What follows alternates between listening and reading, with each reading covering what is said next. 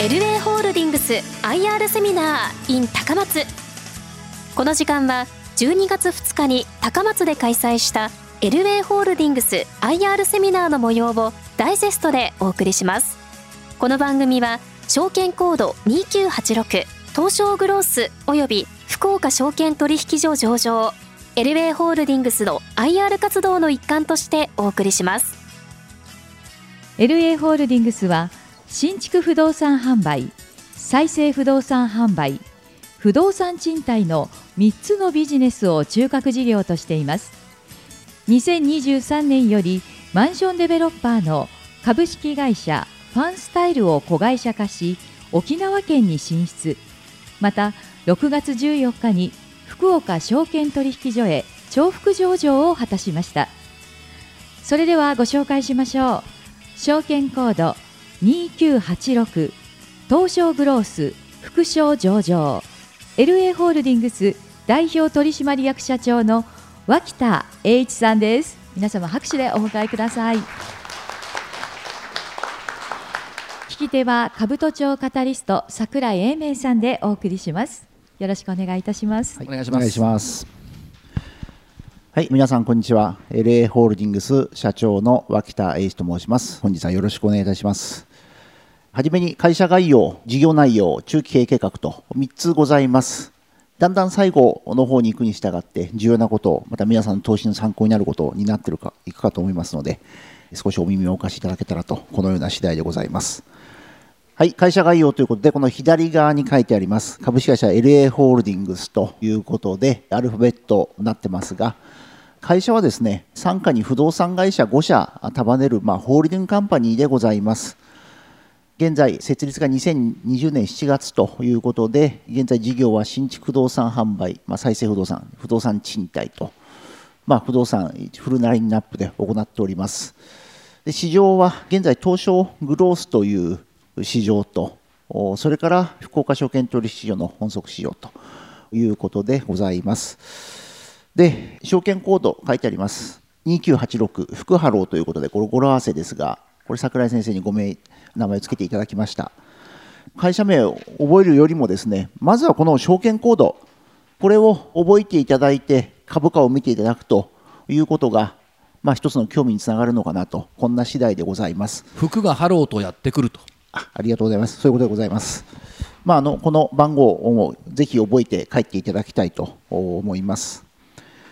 遠隔をざっといきますが、先ほど設立2020年とございましたが、私ども創業1990年でございます。株式会社ララアトレということで、私どものグループの中の主力会社、この創業が30 33年前ということになります。で、91年、再生不動産のパイオニアと自ら称しておりますが、あの現在ですね、えー、東証に上場している個別マンションを買い取ってリノベーションしている会社4社ございます。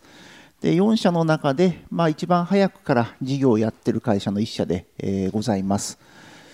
で2006年、ヘラクレス上場と、それから2013年に私社長に就任させていただきました。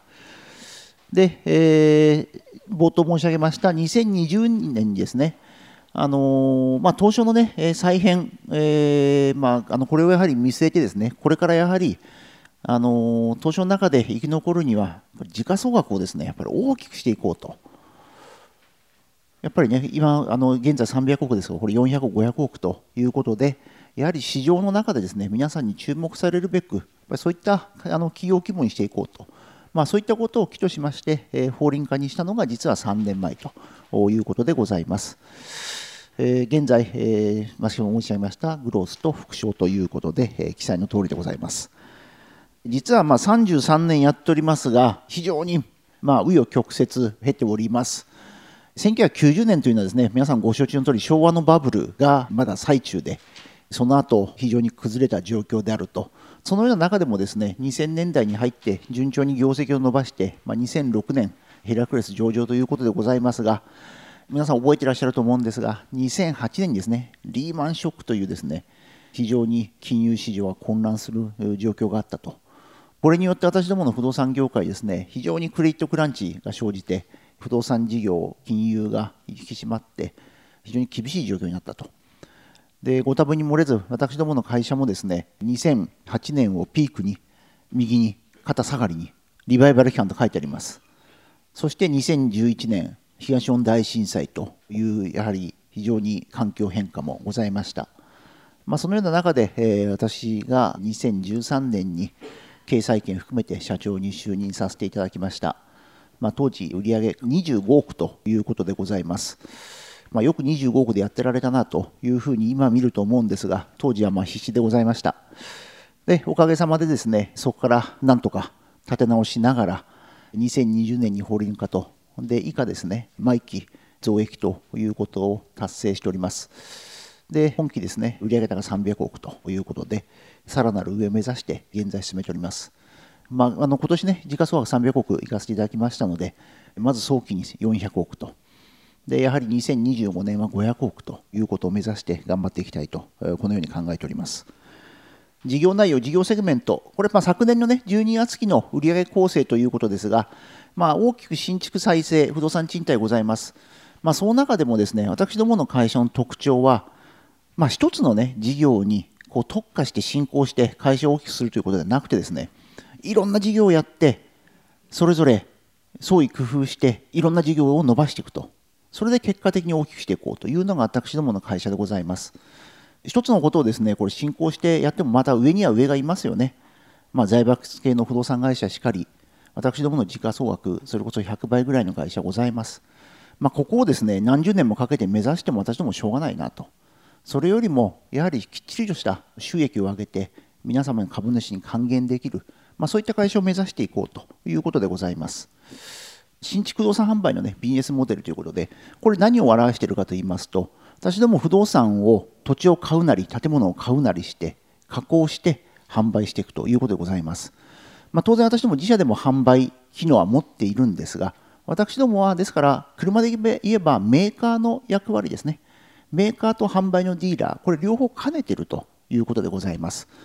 ですから常に不動産を仕入れて付加価値をつけて供給していくと。で先ほど申し上げました私どもじゃあどこを目指していくかということで今から頑張って大手になるということよりもやはりなるべく効率よく事業を行って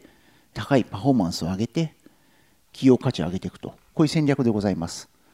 開発規模10億円から40億円の中規模開発。これはですから大手のデベロッパーさんと競合しないところ。また私どもよりも小さな規模のところと競合しないちょうどいい塩梅のポジションを現在見つけているのがこの図に表しております。まあ、それから開発もですね、駅前の再開発とかのですね、例えば10年がかりでやるとか、こういったことは大手にお任せして、私どもは比較的早いサイクル、まあ、2、3年程度のプロジェクトをやっていくと。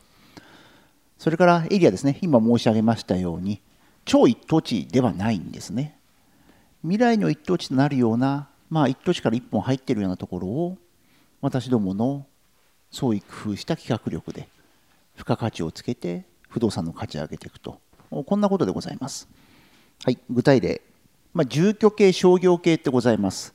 私どもいろんなことをやると申し上げました。住宅だけではなくね、商業系、店舗ビルだったり、オフィスビルだったり、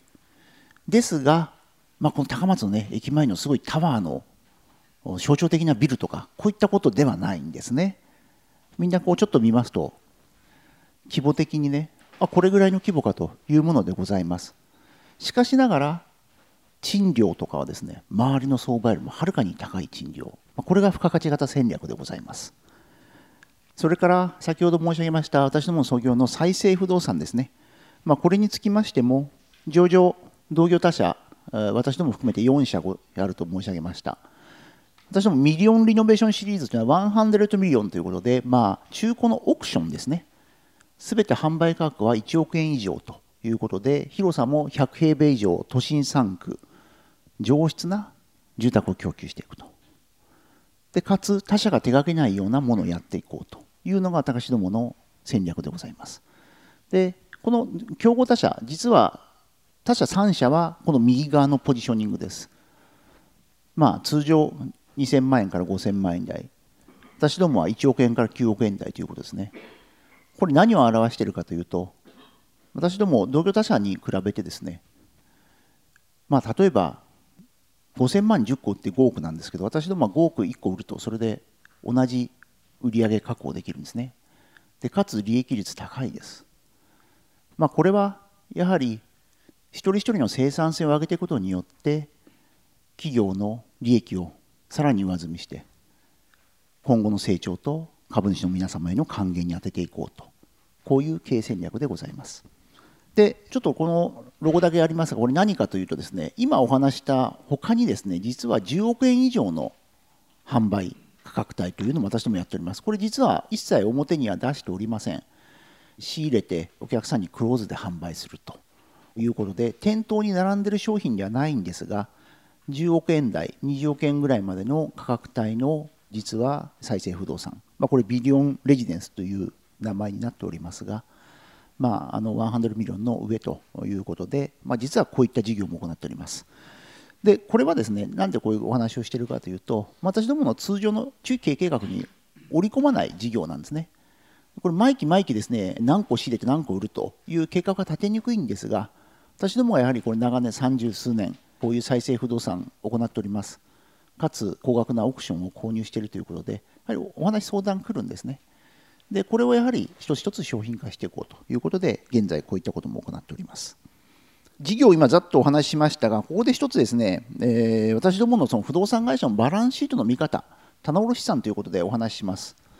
で昨年のフォースクォーター棚卸合計288億と。で今期、まあ、12月決算、まあ、今月締まりますが9月末の段階で354億と。でこれ後ほど業績のところを見てもらった時に思い出してほしいんですがこれですね毎期私どもの会社がですね業績を伸ばさずもうずっと安定した横にスライドしていく会社であればここを増やさなくてもいいんですね。で実は私どもがやはりこのグロース企業の中で現在グロース555社うち不動産会社22社ございますが現在時価総額では実は4番手です。でまずは目先目の目の前の3番に行くためにはしっかりと利益を積み上げて頑張って追い抜いていこうということであればこの棚卸資産がですね毎期しっかり増えていかなくちゃいけないと。でここが増えてるうちはやはり将来の業績株価が成長するんじゃないかとこのように推測していただけたらということでお話をしております、まあ、ざっとね具体的なプロジェクトここありますがみんなそれぞれエッジの効いた商品を供給しております。まあ、これらをしっかりね一軒一軒作り込んで高い収益を上げて販売していこうとこういうことでございます。それから賃貸ポートフォリオで出ました。現在私どもの総資産500を超えてきました。しかし、やはりいろんな環境変化ございます。震災もございました。コロナもございました。まあ、こういった時にですね、やはり一時的に事業活動を行えない状況、そういったことがあってもですね、不動産に資産に働いてもらおうというのがこの不動産賃貸事業でございます。でかつ私どもの不動産賃貸事業は通常の賃貸マンション等々保有してないんですね。先ほどあった高級賃貸マンションあれは販売用不動産でございます。もう実は60%以上はヘルスケア施設ということで1棟で貸しております。ですから通常の例えば退去者が出て中をリニューアルしてまた賃貸付けするということではなくてですね年間決まった家賃が30年間入ってくると。でこれやはり不動産事業をやっておりましてですね非常に心の余裕それから財務的な安定につながるんですね。ですから賃貸不動産を持つと当然借り入れは増えるんですがそれに見合った以上の収益が上がるということで現在私どもは総資産の20%目安として固定資産の保有をしております。ですから総資産が増えるに従って固定資産も増やしていこうとこんな次第でございます。でちょっと今数字だけ見るとねあの今期減ってるように見えますが、まあ、実は資産一部入れ替えながらもうすでに新しい賃貸不動産の開発をしております。ですからもうこれは毎期毎期増えていくとこのように理解していただけたらと思います。今社長お話の中で、えーと、長期30年契約っていうお話がありましたけども、はい、これはありがたいですよね。はい。あのー、まああの毎毎月ですね、えー、家賃のその入金だけ見ると、まあ、入金もですね実はまあ貸しているのもほとんど上場会社でして特に何があるわけでもないということとともに、まあ、今回のコロナみたいなことがあってもですねまあ、私どもの実は保有資産100億ほどありますが一切家賃を例えば滞納とか家賃を下げてくれと。こういうことないんですね。まあ、それぐらいですね私どもは実はそういった資産に特化して投資しております。まあ、ここが他の多分不動産会社と違うとこでして、まあ、この総資産多くて、えー、借り入れも大きいから大丈夫かと。いうことではなくてですね借り入れも長期30年で借り入れて貸すのも30年で貸していると。いうことですから、まあ、あのこれがやはり私ども積極的に事業活動を行うための一つの安心の材料かと思っております。あと社長ヘルスケアのところですね、えっと、はい、この辺りっていうのはやっぱり将来的にも必要性が高いとお読みになっているということですね。はいあのついあの今週もですね、あのオペレーターの M&A でございました。やはりこれから非常に、えこの分野というのは、え各社非常に重要であろうと、私どもがあの始めた当初はですねなかなかホスピスなんても認知なかったんですが、現在ホスピスを運営する会社もですね上場会社4社ございます。まあ、そういった意味で私ども早い段階で投資をしておりますので、非常に高いパフォーマンスで運営できていると、このように理解していただけたらと思います。でそれから私どもはですね今、連結従業員で90名と弱ということでございますが、やはりこれ、どんどんどんどん成長させていこうというときにですねなかなかすぐにですね内部を内部で成長するというのも人材的に難しいこともございます。でかつ私どもはいろんな事業をやっていこうということであれば、やはりこれ資本業務提携、業務提携を含めていろんなパートナーと事業を行っていくということが、やっぱりスピード感、ここを確保するのが大事だろうとということで、まあ、上資本業務提携、光ハイツファンタ、これはシニアアセットですね、老人ホームオペレーター関係の会社です。で、下、ファイバーゲート、まあ、ホスピスさんも老人ホームですが、ファイバーゲートさんは、まあ、分譲マンションなんかの IT 関連ですね。で、一番下の AMG ホールディング、これはもう建設不動産業ということで、まあ、それぞれ外部の有力企業、上場企業とパートナーシップを組んで、私どもの足りないソースを補っていこうと、このような次第です。で、ちょっとエリアのね、お話です。札幌と、まあ、九州、沖縄をちょっとさらっと申し上げます。で、札幌はですね、現在私ども九州に次ぐ重点エリアでございますが、実は私ども今行っているのは、基本的ストックビジネス、不動産賃貸事業だけでございます。で、これ今先ほど申し上げました、資本業務提携している会社、サッシュアンビシャスの光ハイツということで、まあ、あの北海道ではですね、あの高級老人ホームのやっぱりリーディングカンパニーでございます。まあ、こういった会社が新規出店するときに私どもはホルダーとして保有して長期安定収益を持っていくという戦略を取っております。現在ですね、ヘルスケア室の約半数5棟北海道に保有ということでございます。まあ、その以外のね、愛知4棟、これはあの先ほどの日本ホスピスホールディングスということでございます。それから九州、沖縄ということで、九州はもともと私も支店ございました。昨年の暮れ、今年の1月から連結化、グループ化した会社、ファンスタイルという会社がグループ化したことにより、沖縄県にも進出できました。で、これはですね、やっぱりあの新たに視点を出して収益化するには非常に時間かかります。で特に私どもおかげさまで高い今収益を出して株主還元している状況下でですね、やはりあの先行投資して設備投資して利益の出ない投資をするよりも、現地の仲間を増やして収益化を早くした方がいいと、こういう戦略でございます。でこのファンスタイル、これやはり私どもの企業価値の増大につながるということと、現在やはり地方企業ですね、この事業承継問題、それから地域活性化、まあ、こういったことへの貢献にもつながると、このような視点で、まあ、これからもさまざまなエリアのやはり仲間を増やしていきたいなということのまず第一弾でございます。会社もね、2002年ということで、まあ、創業も20年で、まあ、沖縄県ではトップクラスのマンションデベロッパーということでございます。でここ私どもがね参画することによって、まあ、一つはクレジットラインを上げてもうダントツ沖縄県地場ナンバーワンのデベロッパーにしていこうというのが私どもの目論見みでございます。具体的には2025年12月期から本格的にやはり私どもが参画した結果が出てくると。でこれは何かというとやはり分譲マンション事業ですね。いきなり私ども参画して来月からさらにプラスアラに収益上がるわけじゃないんですね。土地を買って建物を建って販売する。このサイクルやはり2年から3年かかります。ですから具体的には2025年以降ですね。大きな貢献につながってくるとこのように理解していただけたらと思います。レイブシリーズということで、まあ、これ分譲マンションですね。B2C のエンドユーザーに売る物件でございます。基本は沖縄県のローカル地場の方々に販売なんですがやはりコロナ以降ですねハワイ行ってた方も沖縄に来る、それからいろんなテレワークも含めてですね、セカンドもしくは移住も含めて、実は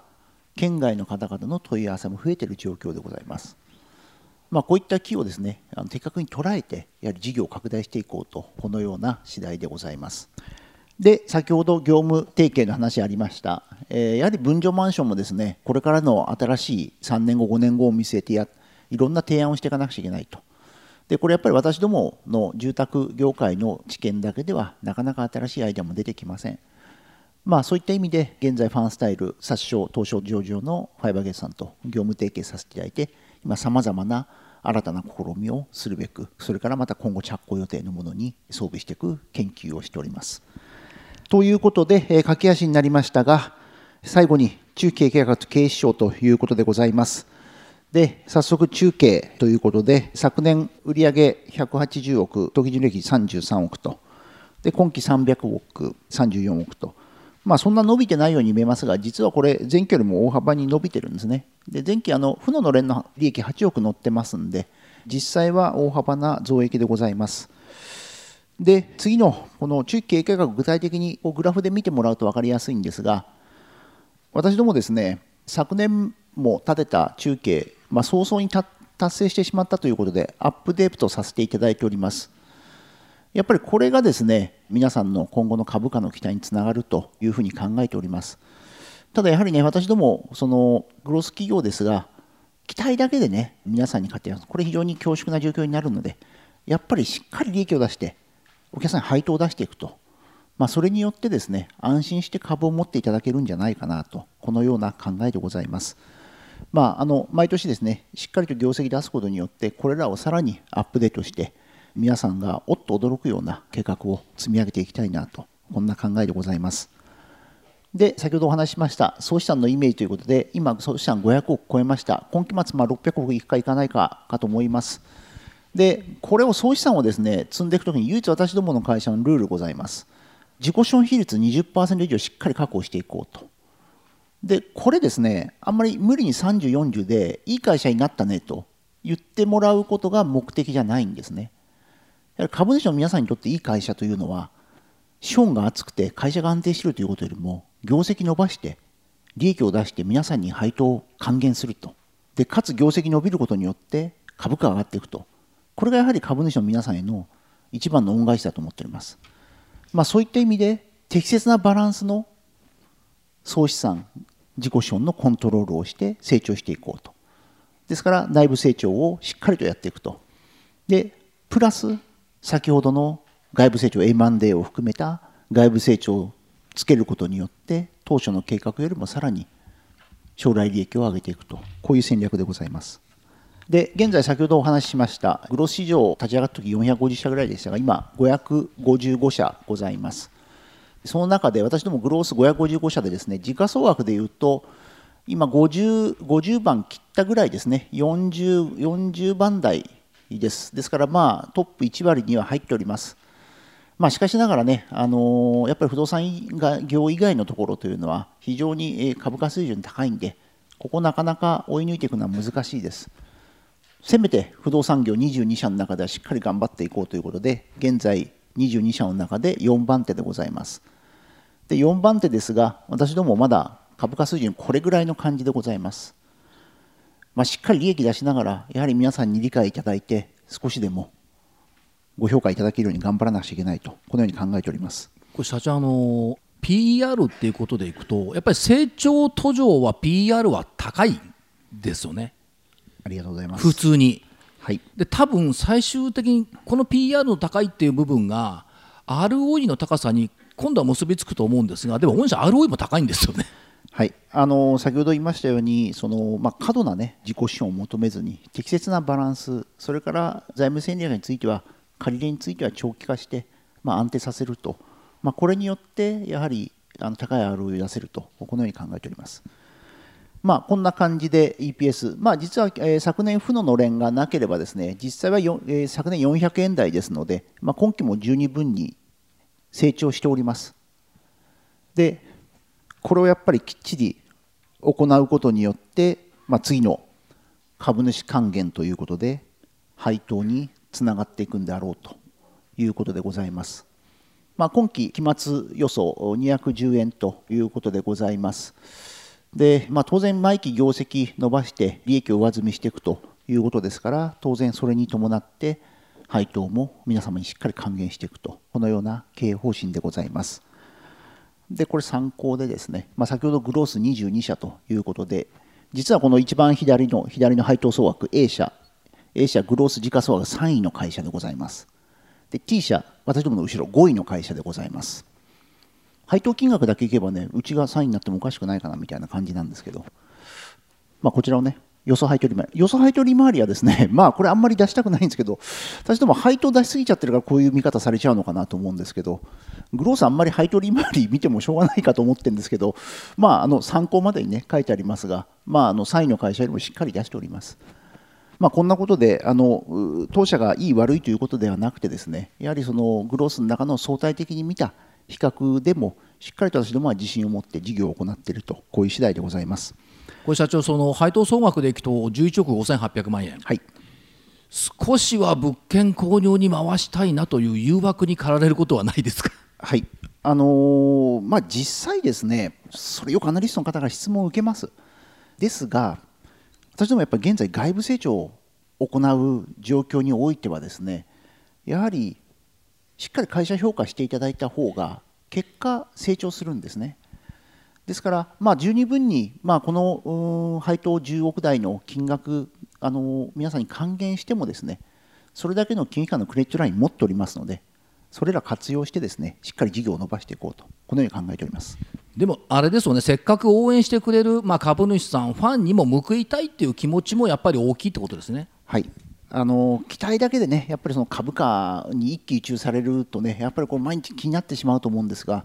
まあ黙ってもまあ株価順調に毎年上がっていくのかなとで年末になれば配当もらえるのかなということであれば安心して投資いただけるんじゃないかなとこのような考えでございます。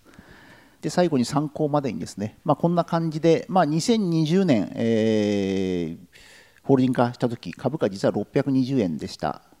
でまあ、今何をこれ出しあの示しているかというとですね、いろいろありますがやっぱりしっかり業績を出していればまあ、ストップ高行ってストップ安行くとかそういったことはないんだなというのが私ども経営してで実感しております。やっぱりとにもかくにもしっかり業績出すことによって結果的には評価につながっていくのかなとこのような考えでございますのでこれをしっかりと継続しながら皆様にご評価いただきたいなとこのように考えております。最後に今出てきましたあのこのお手元にもねあります通り今これだけお話ししましたがこの証券コードこれがないとですね株価見ることできません。えー、初見コード2986最後にまた、えー、確認でお話しさせていただきました、えー、ちょっと駆け足になりましたが私どもの説明は以上でございます。ご清聴ありがとうございました。ありがとうございました。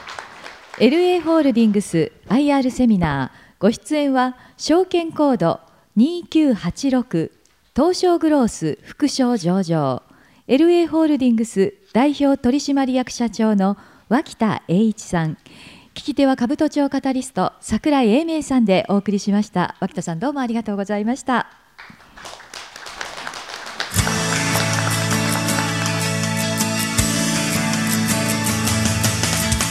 エルウェイホールディングス IR セミナー。